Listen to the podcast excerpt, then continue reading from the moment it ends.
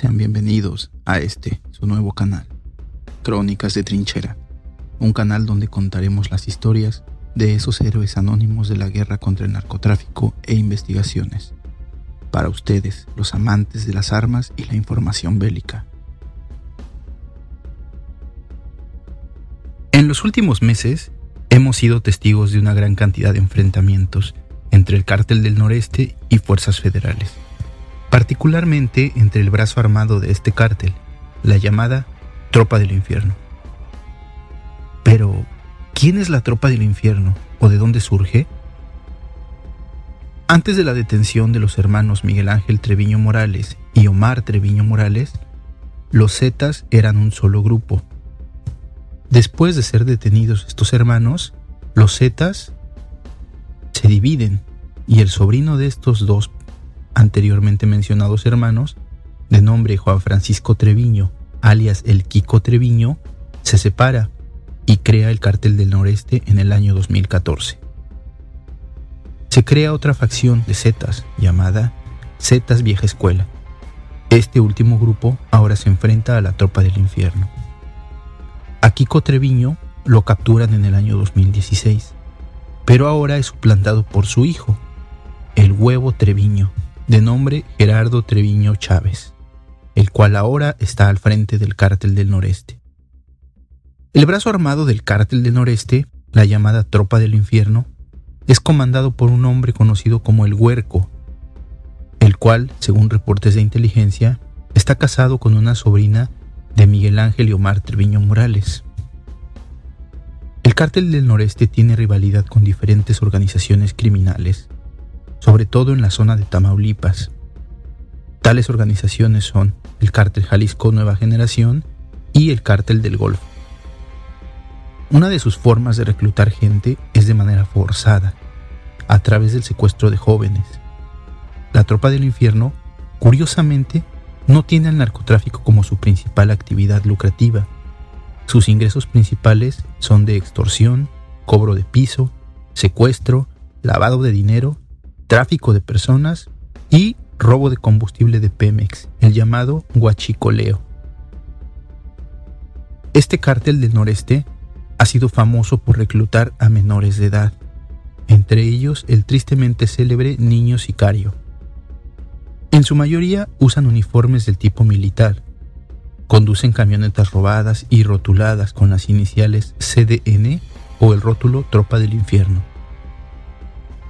A lo largo de estos meses han sido varios los enfrentamientos que han sido bastante sangrientos, los cuales han sido protagonizados por la Tropa del Infierno y las fuerzas federales, así como la Tropa del Infierno contra otras facciones rivales. Aquí te mencionamos tres de esos cinco sangrientos enfrentamientos. Esperamos que los disfrutes, ponte cómodo y prepárate para un recorrido lleno de sangre. Comencemos. Nuestro primer caso es el caso del niño sicario. Conocido como Juanito Pistolas, era un niño que fue reclutado por el cártel del noreste y junto a 10 miembros más de la tropa del infierno pertenecientes al cártel, fueron abatidos por el grupo de la policía de Tamaulipas conocido como Furia Negra, en la ciudad de Nuevo Laredo. Juanito Pistolas solo tenía 16 años de edad. Este niño había sido anteriormente detenido por la Fuerza Tamaulipas en el año 2015. Sin embargo, fue puesto en libertad por tener en ese entonces solo 13 años de edad, debido a su minoría de edad y sin importar que presumiblemente ya contara en ese entonces con más de 100 ejecuciones en su historial delictivo.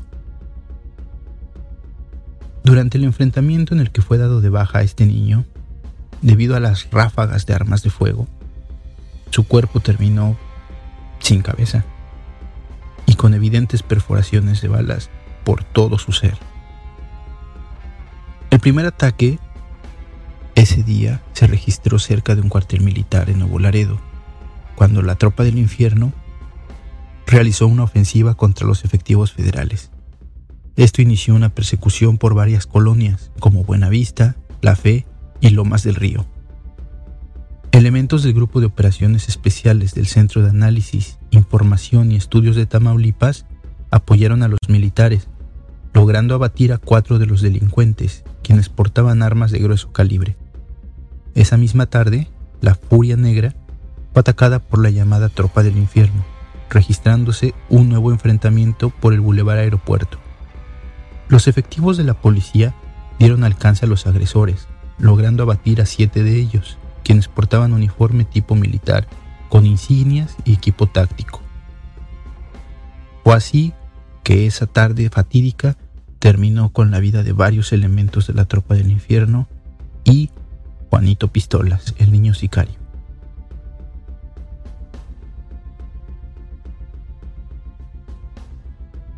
El ataque a Villa Unión. Era el sábado 30 de noviembre de 2019 en Villa Unión, Coahuila, cuando fue atacado por el cártel del noroeste. El cártel del noroeste quería recuperar territorios claves para sus actividades, así que una vez más comisionó a su tropa del infierno para retomar a sangre y fuego dichas poblaciones. En esta ocasión, se enfrentaron inicialmente a policías municipales y a elementos de la policía acreditable. Provenían los atacantes de Nuevo Laredo. Se trataba de un convoy de por lo menos unas 20 camionetas, entrando por el camino que conecta Ejido Santa Mónica con Villa Unión. Lo primero que hicieron fue atacar la presidencia municipal, desatando un tiroteo que duraría más de siete horas. Hicieron blanco también en el cuartel de policía, la iglesia del pueblo y algunas casas, incendiando numerosos vehículos y patrullas. Los policías hicieron frente de manera valiente. Ante lo nutrido del combate, solicitaron apoyo y a dicho llamado respondió la policía estatal, haciendo un pronto arribo y enfrentándose a estos criminales. Al arribar, se toparon de frente con el convoy de los criminales.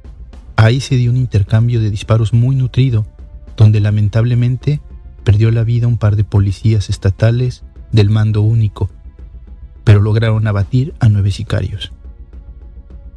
Al ver que los refuerzos policíacos llegaban, los sicarios secuestran a dos bomberos municipales para usarlos de escudo humano y emprenden el escape por caminos de terracería hacia Nuevo León.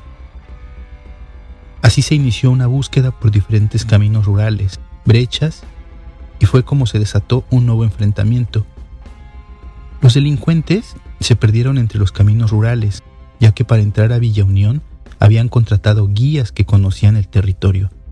Pero esos guías, para mala suerte de los delincuentes, murieron en el primer combate en Villa Unión, y los sicarios restantes no sabían cómo salir de la zona. Así, mientras eran rastreados, se volvieron a topar con la policía estatal y ahí fue cuando se dio el segundo enfrentamiento. Se logró neutralizar a siete de esos sicarios y lamentablemente encontraron los cuerpos de los dos bomberos que habían sido secuestrados previamente. El saldo de esa fatídica jornada fue de al menos 25 muertos. Se decomisaron 25 camionetas usadas para el ataque, algunas de ellas con blindaje artesanal, de las cuales cuatro se encontraban artilladas con metralletas calibre 50 y diversos rifles de asalto.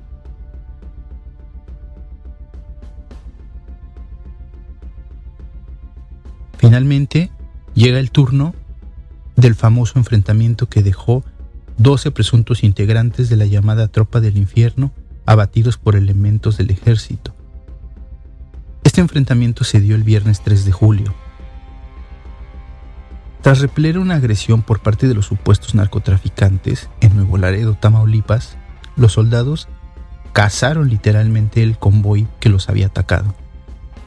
Los hechos se registraron a la altura de la colonia Fresnos, de la ciudad fronteriza con Estados Unidos.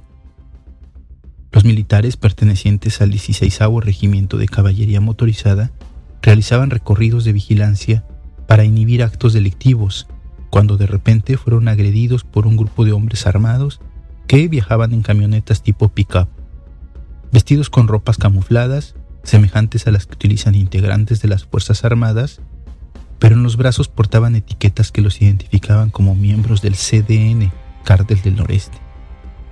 Del lado del ejército mexicano no se reportaron bajas y se pudo descubrir que los sicarios abatidos llevaban a tres personas secuestradas, las cuales presumiblemente fueron ejecutadas, al interior de los vehículos por los propios sicarios cuando los criminales se vieron perseguidos.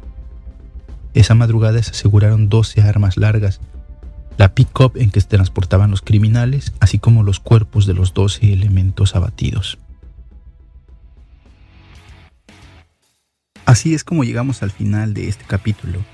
Si quieres enviarnos tu historia para compartirla, te dejamos nuestro mail en la descripción. No olviden seguirnos en nuestras redes sociales. Suscríbanse y activen la campanita para recibir notificaciones cuando subamos un nuevo video. Cambio y fuera.